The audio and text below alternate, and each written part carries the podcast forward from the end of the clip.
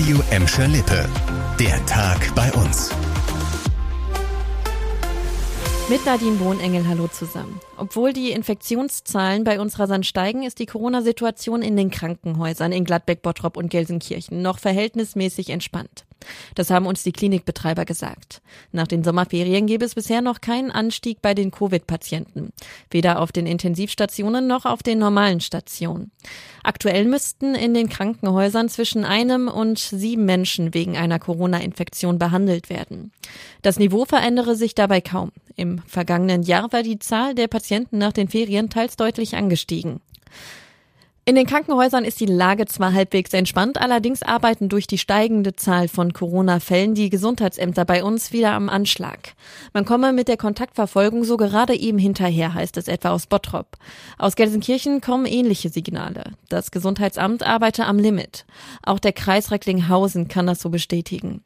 Grund für die viele Arbeit ist auch die Situation an den Schulen bei uns. Eine Woche nach Schulstart steigt die Zahl der Corona- und Quarantänefälle in Gladbeck, Bottrop und Gelsenkirchen rasant an.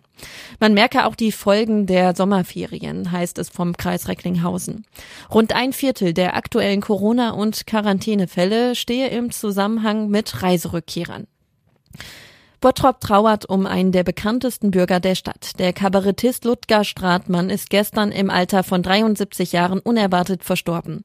Stratmann hatte bis 1998 eine allgemeinmedizinische Praxis an der Prosperstraße in Bottrop.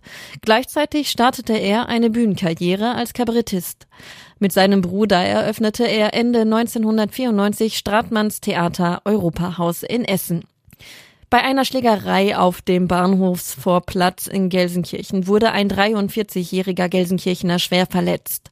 Laut Polizei sei ein Streit zwischen zwei Männern eskaliert. Einer der Männer soll dabei zu einer zerbrochenen Flasche gegriffen haben und soll damit auf den Gelsenkirchner losgegangen sein.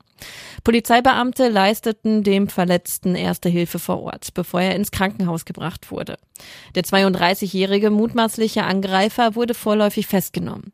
Polizei und Staatsanwaltschaft sprechen von einem versuchten Tötungsdelikt. Das war der Tag bei uns im Radio und als Podcast. Aktuelle Nachrichten für Gladbeck, Bottrop und Gelsenkirchen findet ihr jederzeit auf radio und in unserer App.